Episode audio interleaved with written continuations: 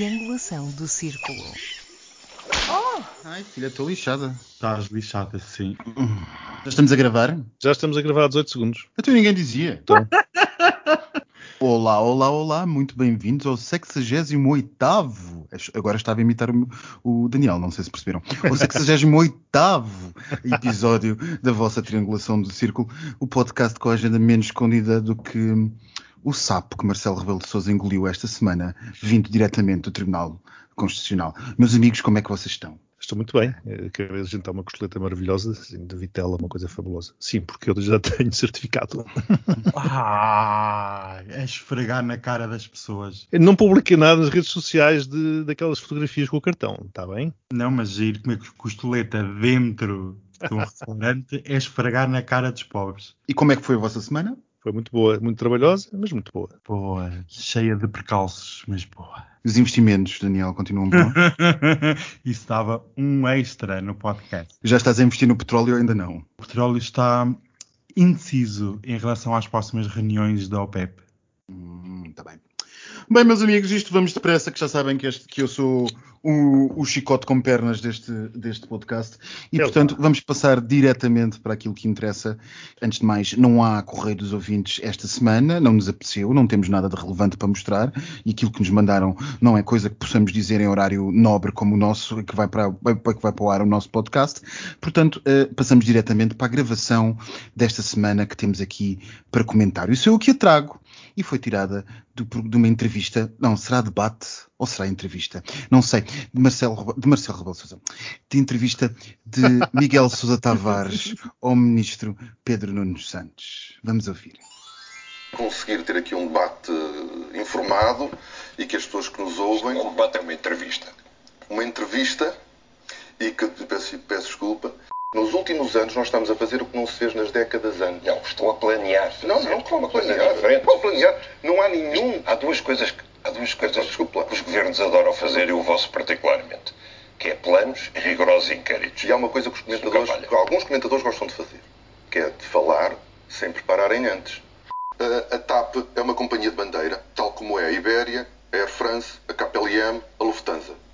É uma companhia que já perdeu o negócio ponto companhia de bandeira. O, o, o Miguel Sousa Tavares diz, ah, a TAP justifica-se a dizer, ah, nós não fazemos isso, que isso é para as, para as, para as companhias de low cost. Sim. E depois diz, isso é treta.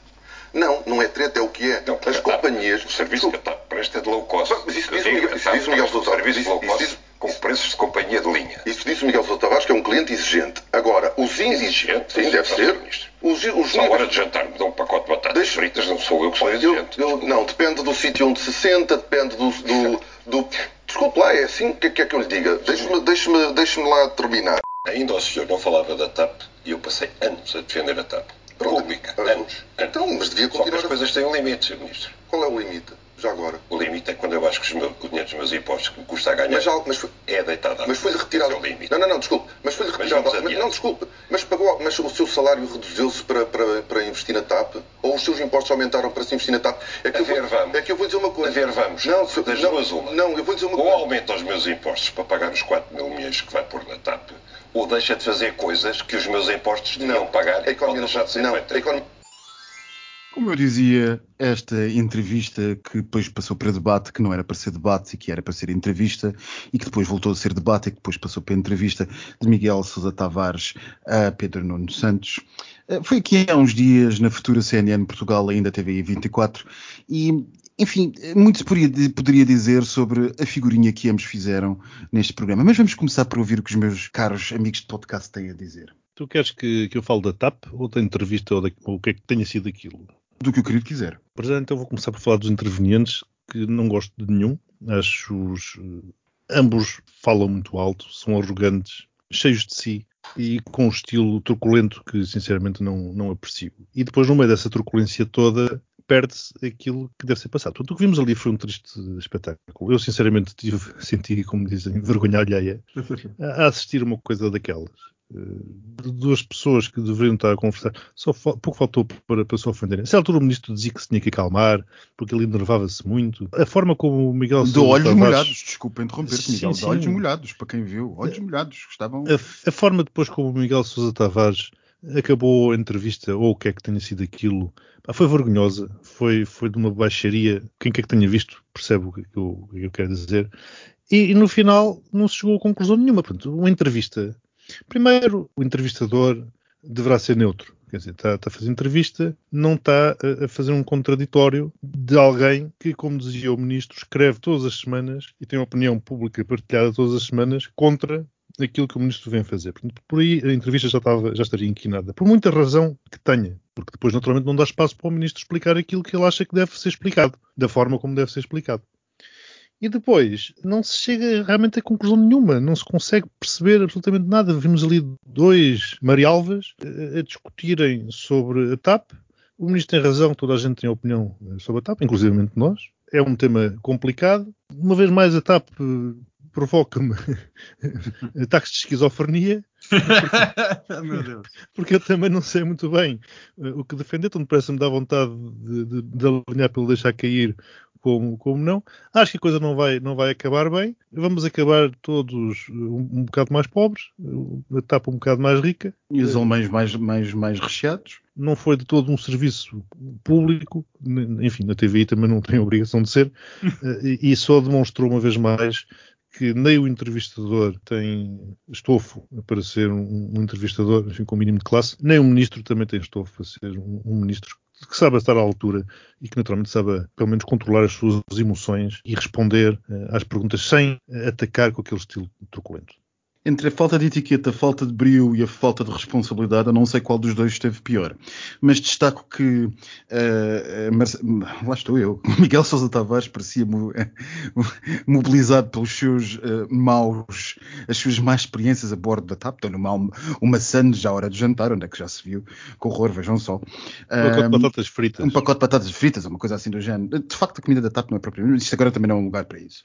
E depois, uh, o, senhor, o senhor ministro também não não tem noção nenhuma. Quando, quando alguém lhe diz, ainda que não fosse sua responsabilidade queixar-se do seu dinheiro dos seus impostos, porque estava ali, como ele disse no, no início, como entrevistador, não como, como debatedor, mas como entrevistador, mas ainda assim queixou-se dos seus impostos, o senhor ministro perguntou-lhe se os seus impostos tinham subido à custa disto. Como se o dinheiro que nós entregamos ao Estado, uma vez entregue, pronto, foi entregue a Deus. Já não temos mais que saber sobre ele. Agora faça ele dizia que, que não era assim que a economia funcionava. Não era assim. Pois, não sei. Daniel, para terminar, para rematar este assunto.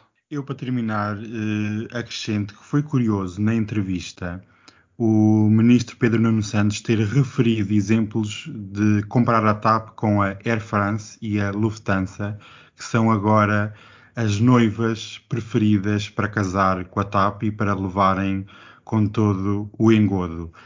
Por isso achei curioso estas, estas escolhas e estes milhões todos que ainda estão por vir e como o Miguel aqui dizia, não vai acabar bem e nós estamos aqui para comprovar isso. E para pagar?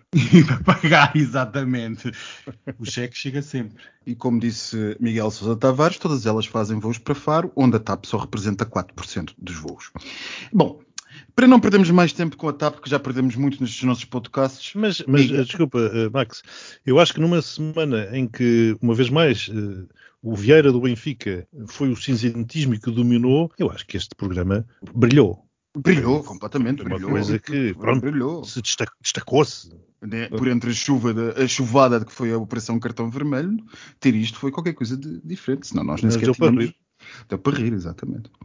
Mas como eu dizia, para não perdermos muito mais tempo com a TAP, porque nós aqui também, como diz o Sr. Ministro, somos especialistas neste tema e temos um monte de opiniões a dar se o Ministério nos contactar, temos que uh, passar rapidamente para aquilo que é uma das nossas, um dos nossos pontos de honra dos nossos episódios, que é a Gazeta dos Dias Úteis. E o Miguel, com a sua pena de seleção, vai nos dizer o que é que aconteceu esta semana. Não vai? Sim, Max. Vou, sim, senhor, mas antes ainda vou fazer um comentáriozinho. Se, se, o Ministério nos contactar, nós podemos dar as nossas opiniões, tal como Miguel Sousa Tavares deu, pessoais. Porque Pessoal, aí, ah, então aí não, aí não paramos. É, um, é uma temporada só de episódios aqui do, do Triangulação. Desde os cintos que não funcionam, às cadeiras que não ficam direitas, passando pelas portas de casa de banho que não fecham, tenho muita coisa para dizer. Sim, e há vezes casas bem tanques que deixam sair. Bom. Sim, bom, adiante. se mais coisas fossem necessárias para demonstrar que Portugal é a República do Futebol, bastou seguir realmente a semana que agora terminou para vermos uh, quanto é que Vieira e o Benfica ocuparam no tempo das TVs nacionais. E isto tudo após a saturação com o Euro 2020. Mas não é de futebol que a Gazeta trata, longe vá o agoiro. Aqui falamos de temas verdadeiramente importantes e esta foi uma semana pautada por questões de direito, direito com D maiúsculo, o que deve deixar o Max com um brilhozinho nos olhos, digo eu. Ou então não. e se me permitirem uma sugestão, procurem na RTP3, na quarta-feira passada, o programa Fronteiras 21, da Ana Lourenço, porque foi excelente. A Gazeta dos Dias Úteis. Segunda, o governo decidiu suspender a escolha de Vítor Fernandes para presidente do Banco de Fomento por ser um dos nomes analisados nas comissões de inquérito ao novo banco e à Caixa Geral de Depósitos.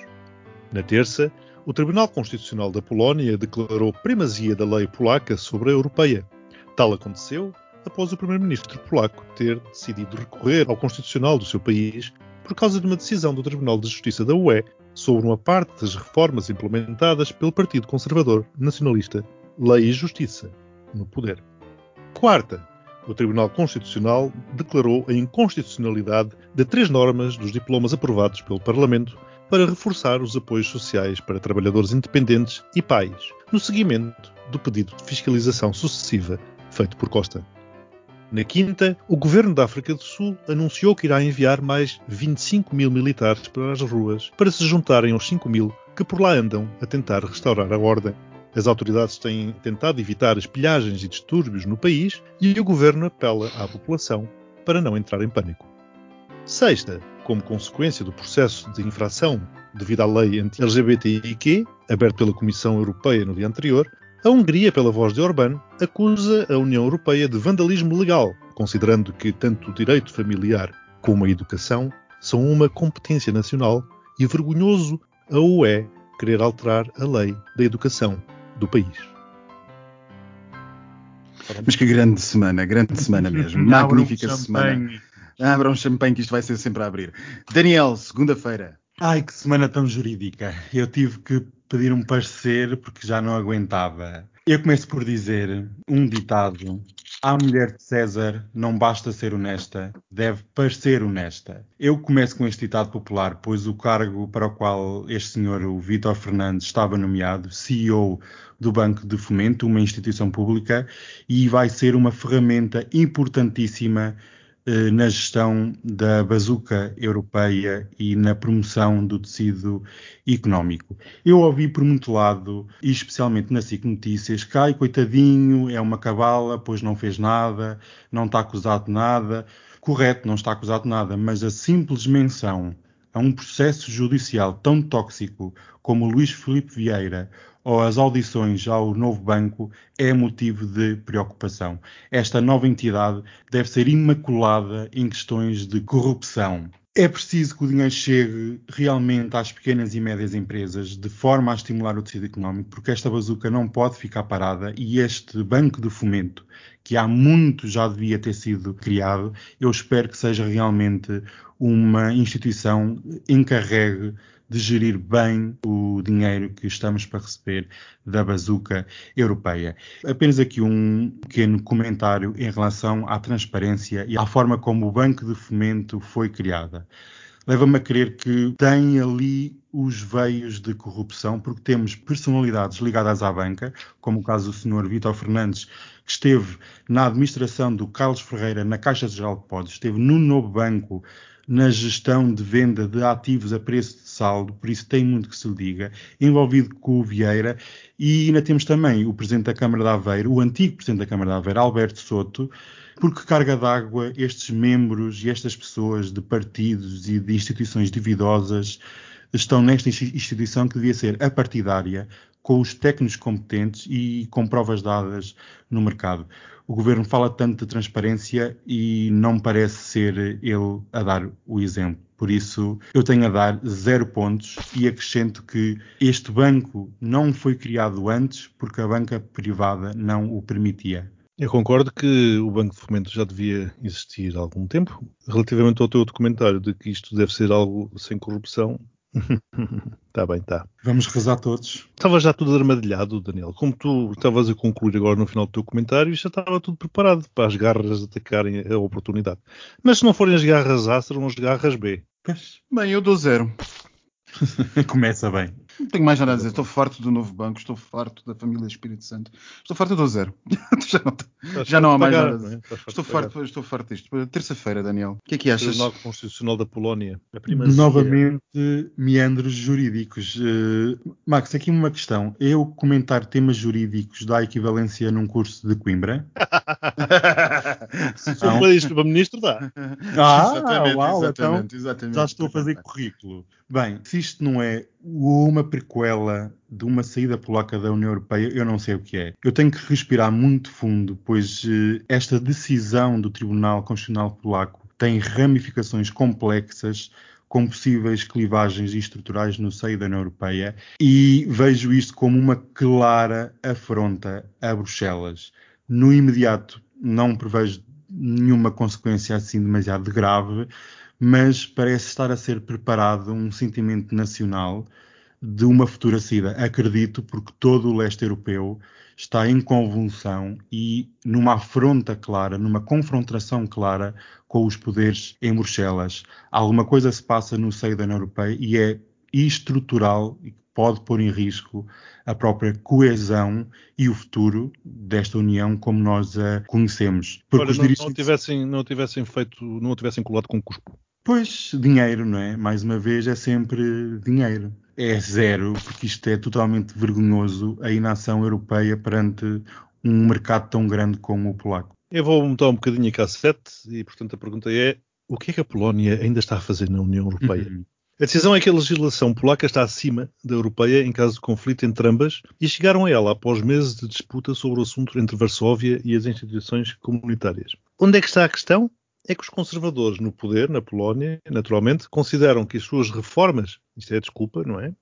Ou pelo menos o que alegam, as suas reformas são necessárias para lutar contra a corrupção que acham existir num sistema judiciário que vem dos tempos do comunismo.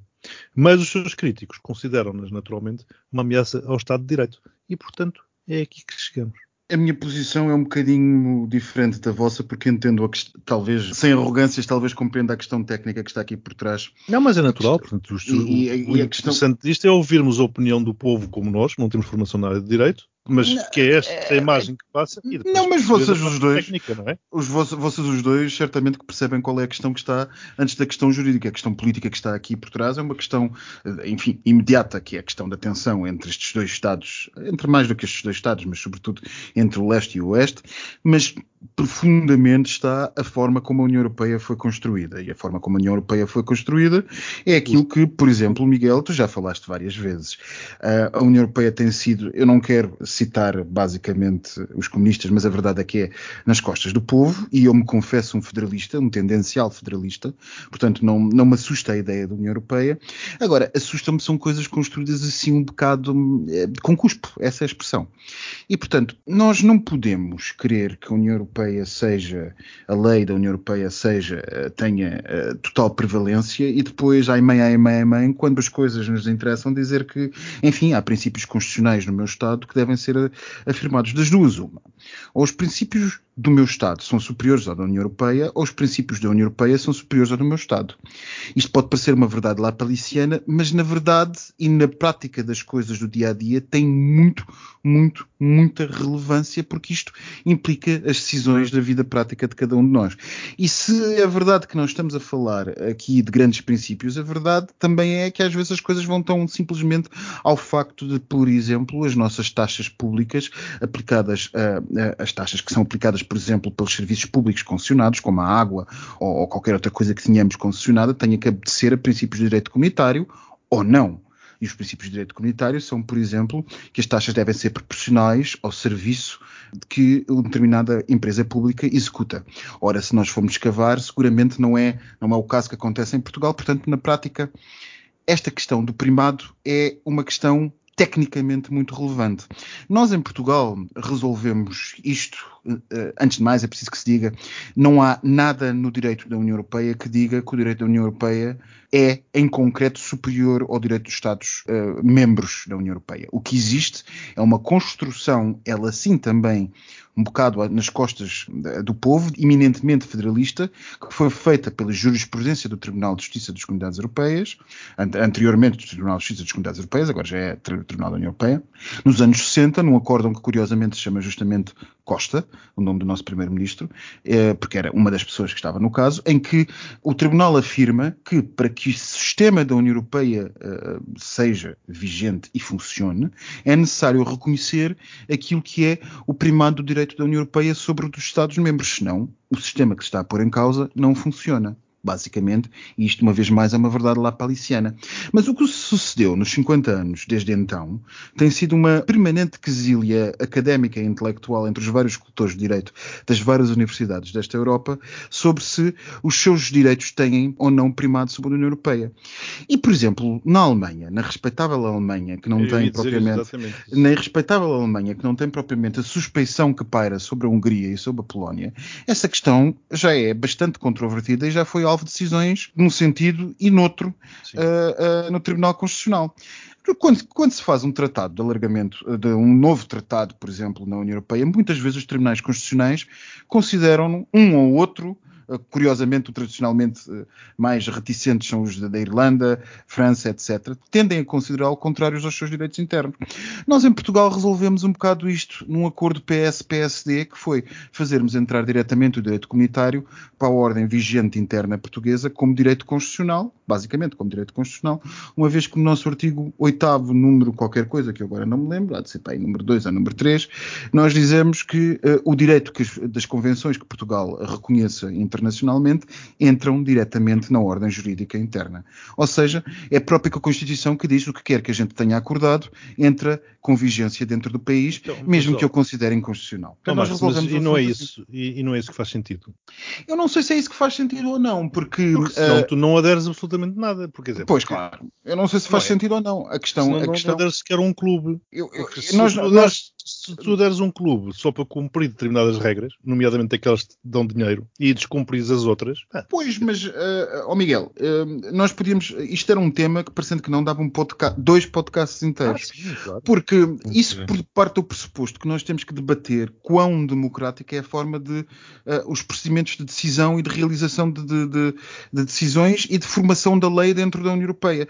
E talvez esses princípios não sejam assim tão democráticos, porque há os princípios de co-decisão e aquelas coisas todas entre o Conselho e o Parlamento Europeu. Se tu me dissesses que a lei era feita essencialmente no Parlamento Europeu, apoiada num executivo que teria que responder perante o Parlamento, eu diria, pronto, ok, é consequência de uma eleição, de uma eleição global, política, uh, política por comunitária, isso, uh, de partidos por isso é que eu sou federalista. Precisamente Pronto, mas o problema é que nós não estamos numa federação. Claro. Nós não claro. estamos numa federação. E, portanto, a questão que se coloca aos juízes dos tribunais constitucionais dos vários, dos vários países é uma questão que é muito mais profunda do que esta que imediatamente nos quer parecer, que é, da nossa perspectiva, é, eu votei no governo da Polónia, não votei no governo da Polónia, eu não votei no governo francês, eu não votei no governo alemão, eu não votei no governo húngaro.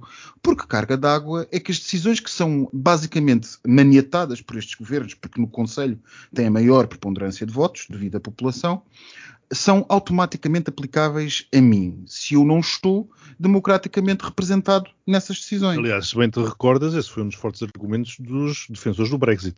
E, portanto, como eu disse na altura, há argumentos fortes a favor do Brexit que um debate inteligente, não baseado em gritos, poderia fazer.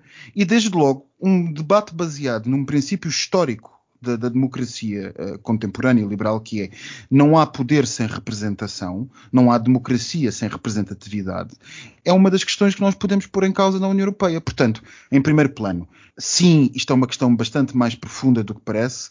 Em segundo plano, naturalmente, que eu não sou inocente ao ponto de pensar que o Tribunal Constitucional Polaco está particularmente preocupado com estas, com estas decisões. Antes, pelo contrário, depois de nós termos visto aquilo que se passou com a substituição dos juízes no Tribunal Constitucional Polaco, é tudo menos transparente. Agora, que a questão existe, existe, e ela é, mais tarde ou mais cedo, vai ser o centro do debate da construção europeia, porque nem todos os países se vergam tão rapidamente e tão facilmente como nós o fizemos. Bem ou mal. Portanto, eu dou zero pontos. Meninos, acelerar. Acelerar. Quarta-feira, Tribunal Constitucional que deu razão ao Costa. Eu dou 12 pontos. Pronto, fico por isso.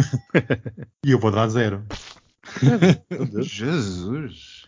Eu acho que, para que isto não fique assim tão, tão sucinto, eu acho que Marcelo Rebelo de Sousa fez uma, fez, fez uma triste imagem de si mesmo.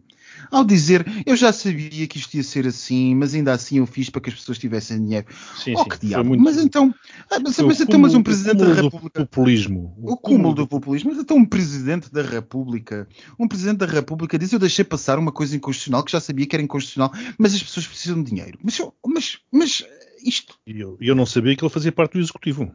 Ele não sabia que ele fazia parte disso. Não está em causa o- a probidade e o meritório dos apoios. Está em causa o procedimento. E ora, e ó que diabo, para um, para um professor de direito, se calhar, o procedimento é importante, digo eu. Enfim, Como quinta-feira. Daniel. Não, mas para lá, mas para mim o que ficou claro é que quem governa é o governo e não a Assembleia da República. Que vota num orçamento e que depois decide aprovar despesas que vão contra o próprio orçamento que ela votou e, E que como- ignorou a norma de travão. E como eu vos disse na altura, quando comentámos isso nessa semana, Marcelo Rebelo de Sousa, professor, chumbaria um, um aluno seu que fosse à oral nesta questão. Claro. E dissesse o mesmo que ele. Como o Tribunal Constitucional, por unanimidade, é preciso notar, unanimidade votou contra Marcelo Rebelo de Sousa. Bem, mas adiante. Quinta-feira, Daniel. Voltamos a um problema judicial, meu Deus. Isto do era- Sul. Os ocidentais ficaram muito horrificados com as pilhagens em Joanesburgo, mas já ninguém se lembra das grandes Joanesburgo pilhagens. e não só, desculpa. Sim, claro, em Joanesburgo, mas pronto, foi, um dos, foi uma das imagens que mais passou nas televisões portuguesas, mas isso alasta-se por várias regiões. Mas ninguém se lembra das grandes pilhagens em Londres na última década, mas, mas pronto, há aqui um, um desfazamento que parece que são eles que estão lá e que não sabem governar. África Não, não, não. É que uns, se calhar uns são negros e outros não. Mas pronto, isso se calhar já sou eu a Isto já, extrapolar. mais uma vez, temos que fazer um extra podcast, porque senão não temos tempo.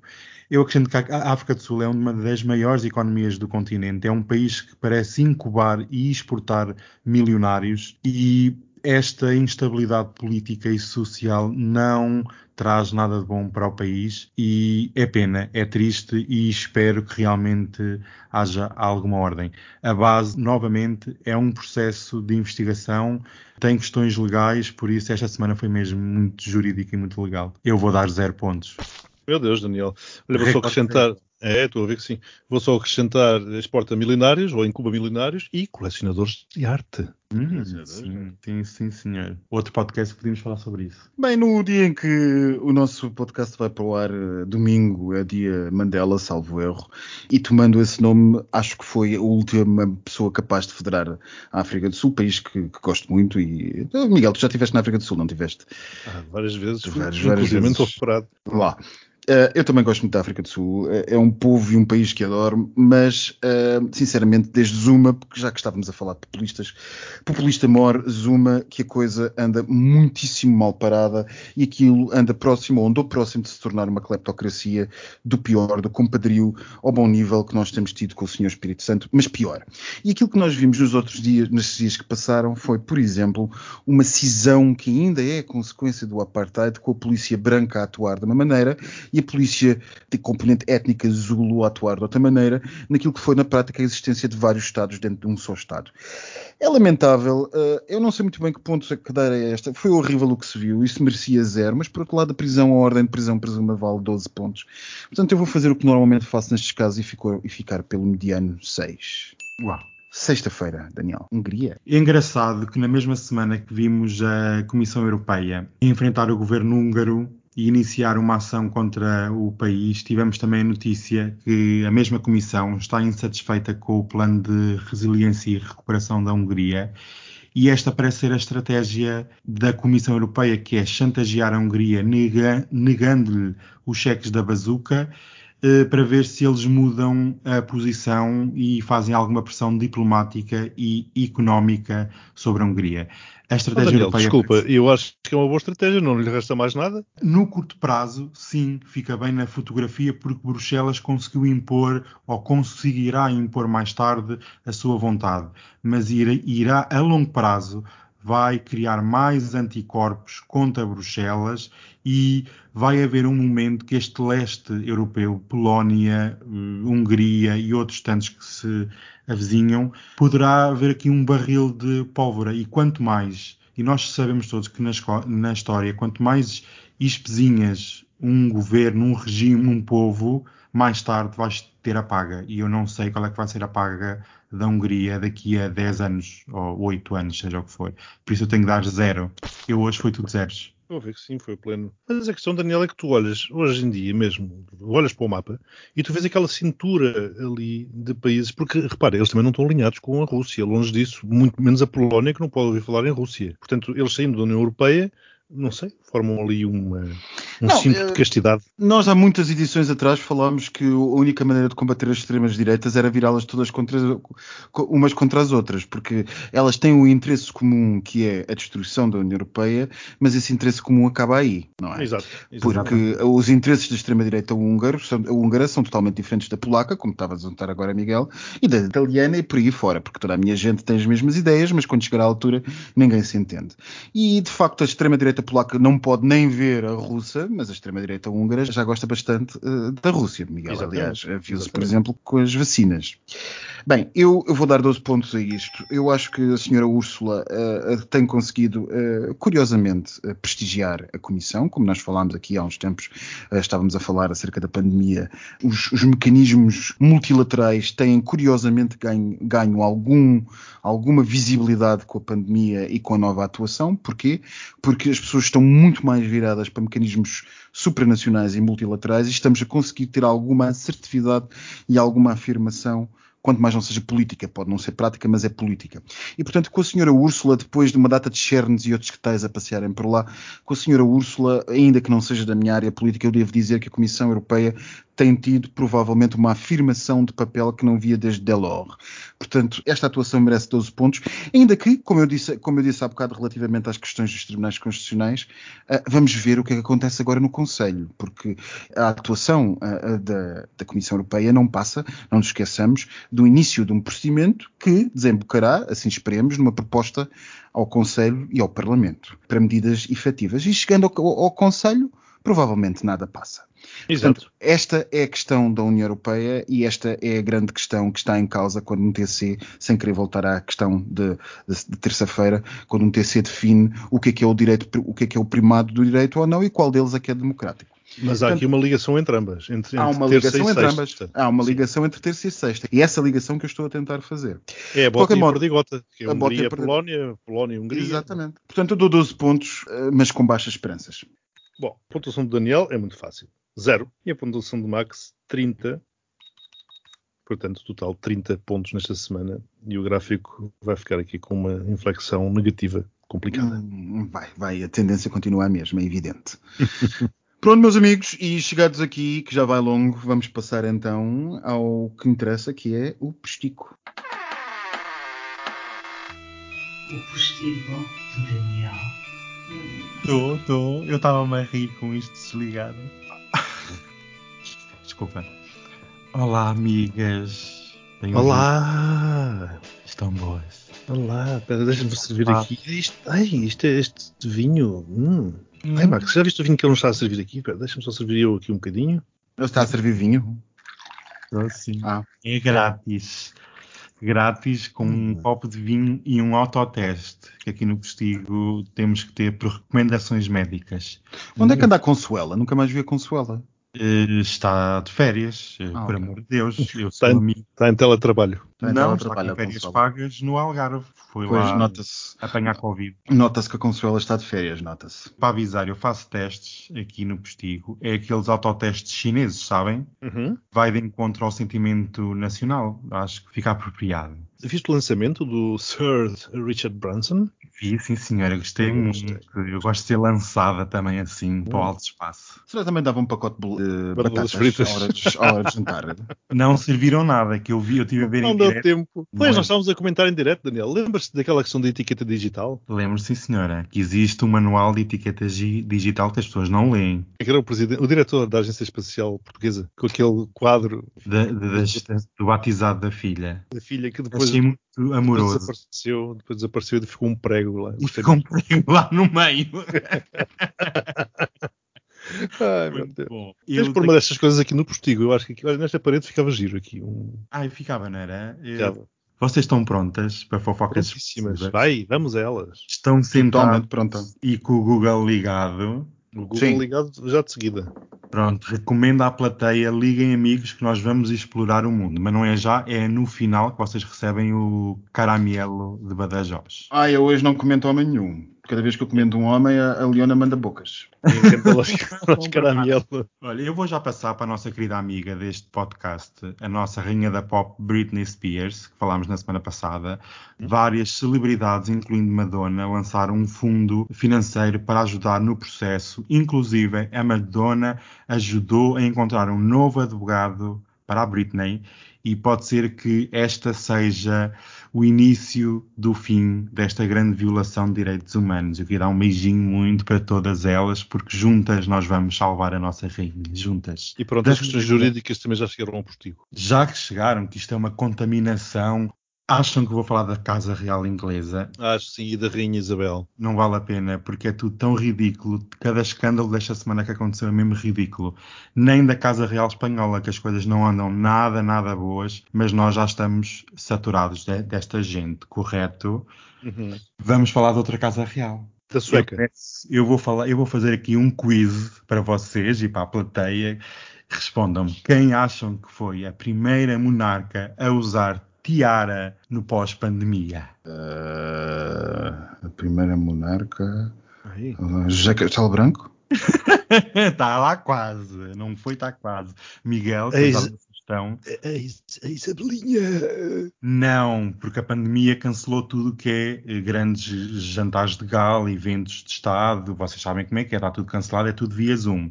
Mas, Mas, o Dom Duarte ainda existe? existe, sim senhora, está na sua, na sua quintinha, descansado, à espera que haja uma crise na República e, e ele salvar. Mas, sabem quem foi? Foi a rainha máxima da Holanda que esteve num jantar de gala com o presidente alemão. E então a nossa queridíssima amiga, a monarca holandesa, usou pela primeira vez tiara, porque todos os outros eventos, por exemplo, a Letícia deu altos jantares de Estado, recusou tiara. A Rainha Isabel II não usou tiara em diversos eventos e temos aqui a nossa querida amiga decidiu trazer as joias que estavam cheias de pó há um ano e meio e aqui está ela, linda e fresca, vão ver. Isto é o duelo das tiaras. Isto agora vai começar. Ela ditou a moda, estamos prontas para usar tiaras, eu também vou ter uma nova. Ainda bem que disseste que era a Rainha Máxima da Holanda, porque também é uma Rainha Máxima do Algarve.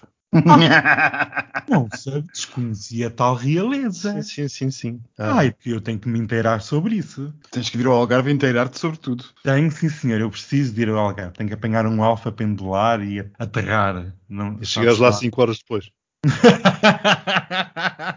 não sei, não. Tens que, temos que falar com Não, Lisboa-Porto vai ter uma linha de uma hora ah, direta, sem paragens. Sem no paragens, sítio- sem paragens. sem paragens que não é necessário essas coisas. Tudo o resto é Ah, paisagem. Tudo o resto é paisagem. É deserto, como dizia o outro, é deserto. Já é. Já, me, mas olha que falamos em deserto. Vocês viram aquele festival em Lisboa que colocou a Golden Gate de São Francisco no cartaz em vez da ponte 25 de Abril? Vi, vi, vi.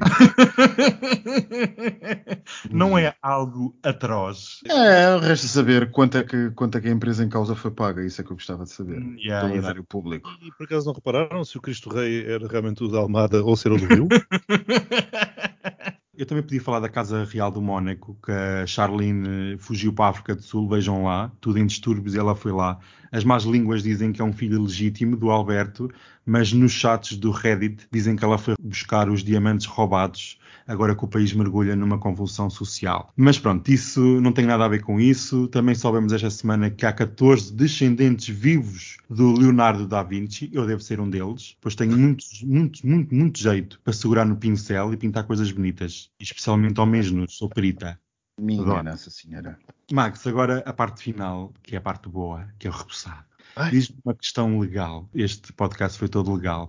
19 anos é legal, não é? É, sim, senhora. Então vamos lá começar com o Google, amigas. Ai, Eu Deus. estou a falar do príncipe da Dinamarca. Uhum. Lembram-se que tem 19 aninhos? Lembram-se de um bad boy que eu falei há uns tempos que o Max ficou horrorificado, que foi um Nicolai da Dinamarca? Sim, sim, sim. Este é o irmão, que é o Félix. Eu não, fico, eu, não, Félix? eu não fiquei horrorificado, simplesmente achei que era tudo menos bad boy. Então procurem Félix da Dinamarca, Instagram. Há várias páginas de fãs. É o filho do príncipe Joaquim e da sua primeira mulher Alexandra. E ele está aqui porquê? Porque anunciou através de um comunicado estar a namorar. E eu pensei, Ah. ah, giro, vou ver. E então este é o irmão do Nicolau, podem ver os dois. O irmão também parece ser um bom príncipe, pelo que dizem, vejam lá. Isto tem que idade? Não sei, isto é Dezenove. para uns 14 anos. Não, não, vocês devem estar a ver as páginas de fãs. Não, não, não. Pois é, para lá. Não, tem que ser a, a oficial. Pois é, tem que ter uma marquinha. Uma marquinha que tem que ter o HR, que é Sua Alteza Real que Príncipe horror. da Dinamarca. Não me diz nada. Pronto, mas há quem goste. Do Miguel não, não saiu nada, filho. Não, porque Caiu. eu já passei por 5 perfis e ainda nenhum é, é o certo. Oficial. Por isso imagina o hype. Diz, diz o, o, o at dele, o arroba, aquela coisa. É o HR Félix. Procura as fotografias agora. Eu encontrei aqui umas fotos agora de junho. Mas parece É este rapaz da cabeleira aqui. Sim, parece um cadezinho de, de, de... Que horror. Mas está a namorar com quem? Nicolai. Está a namorar com o Nicolai?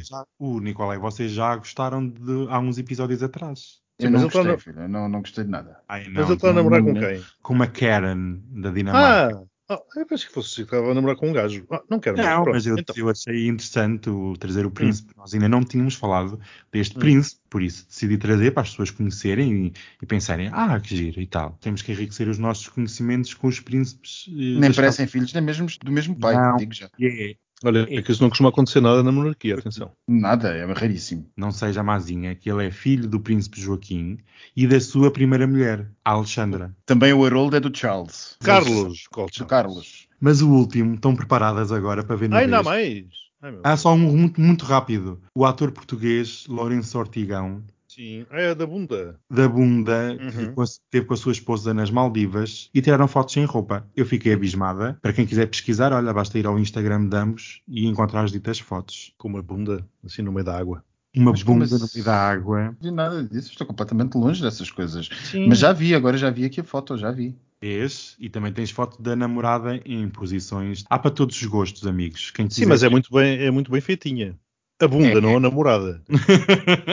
Não confundam. Portanto, elas foram exibir a bunda para o Índico. Exatamente. Muito Está na bem. moda ir para as Maldivas.